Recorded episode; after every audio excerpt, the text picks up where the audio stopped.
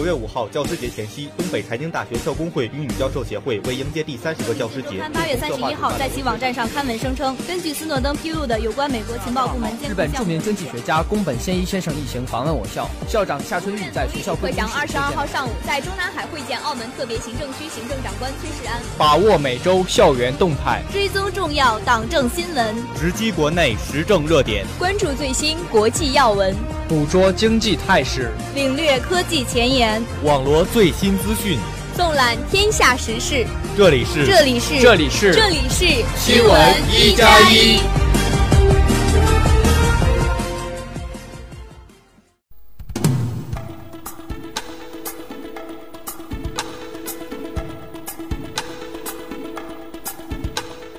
亲爱的同学们，大家好，今天是十月十九号，星期三。农历九月十九，欢迎收听新闻一加一。今天节目的主要内容有：两部门就台风沙里加海马启动救灾预警响应；数十城市自来水检出物或致癌，专家称不必过于担心；以色列航空部门禁止携带三星 Note 7手机登机；杜特尔特称，对中国首次国事访问是双方历史重要转折点。下面请听详细内容。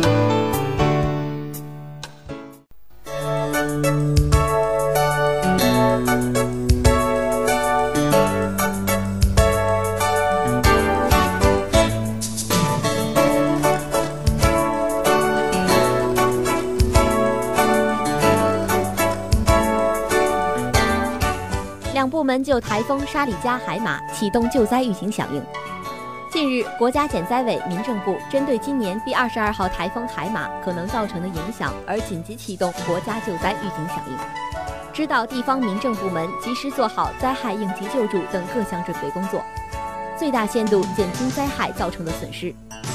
国家减灾委办公室下发紧急通知，要求浙江、安徽、福建、湖南、广东、海南、贵州等地的民政部门进一步加强应急值守。严格执行二十四小时值班制度，密切跟踪台风移动路径，及时发布预警预报信息，引导受影响区域群众提前购买储存至少一至三天的生活必需品，协助有关部门提前做好人员避险转移、船只回港避风等防范工作，及时报送灾情和救灾工作信息，视情启动救灾应急响应，紧急组织调运发放救灾物资，安排下拨救灾应急资金。确保受灾群众基本生活。数十城市自来水检出物或致癌，专家称不必过于担心。日前，清华大学环境学院国家环境模拟与污染控制重点实验室的课题组发表的一项关于我国城市自来水消毒副产物的测试结果引发了关注。报告显示，多个城市水中含有健康风险很大的消毒副产物类别。并呼吁要引起重视。在研究报告中，“致癌”的字眼引发了人们不少的担忧。究竟这份报告能反映出我国自来水质的什么问题呢？是否影响到了人们的健康？记者拨通了刘文军教授的电话，他表示，研究有价值，炒作无意义。咱们国家的饮用水标准是世界水平的标准，如果标准中没有涉及到，表明危害还没有那么大。不要引起不必要的恐慌，大家的认识基本是一致的。同时，清华大学课题组陈超呼吁，饮用水中的亚硝胺问题有紧迫性，需要尽快研究和进行工程改造。而且值得注意的是，自2012年7月起，我国实施了新饮用水标准，堪称世界最严。以色列航空部门禁止携带三星 Note 7手机登机。以色列当地电视台报道称，该国航空部门禁止携带三星 Galaxy Note 7手机登上离境客机。该型手机已发生多起自燃事件。以色列民航管理局遵照了一系列西方国家的先例，其中美国的禁令日前生效。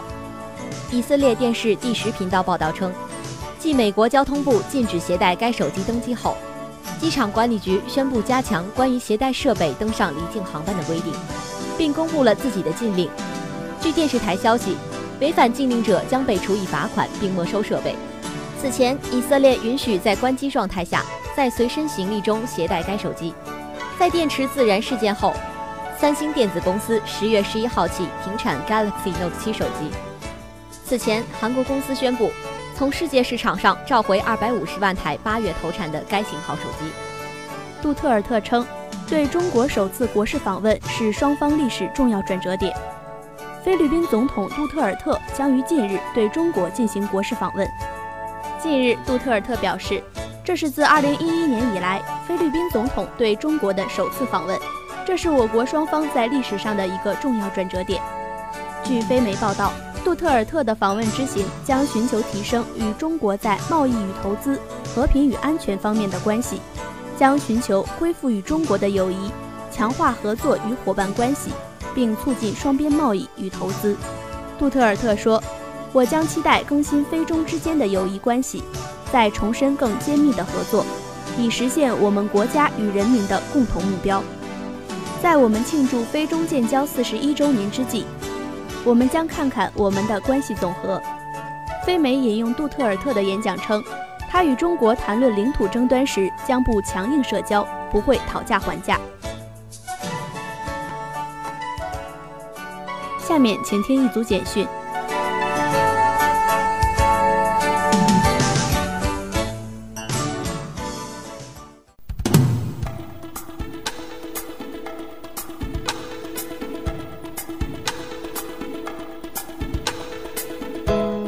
皮书称，中国已实现百分之百的乡镇通宽带。白皮书称，中央财政四年投八百三十一亿改造义务教育薄弱学校。甘肃陇南副市长等十一人因陇兴梯业尾矿库泄漏而受处分。调查称，德国贫富差距扩大，半数穷人五年内无法脱贫。联合国称，解放伊拉克摩苏尔行动威胁一百五十万平民安全。民众反对重启核电。日本新系知识选举，执政党败北。下面让我们关注一下天气情况：大连地区多云，西南风四到五级，十二到二十摄氏度。以上就是本期节目的全部内容。本期节目采编罗云山、朱安妮，导播耿佳杰、赵美佳。我是主播孙静，我是主播张华清。我们下期节目再会。再会。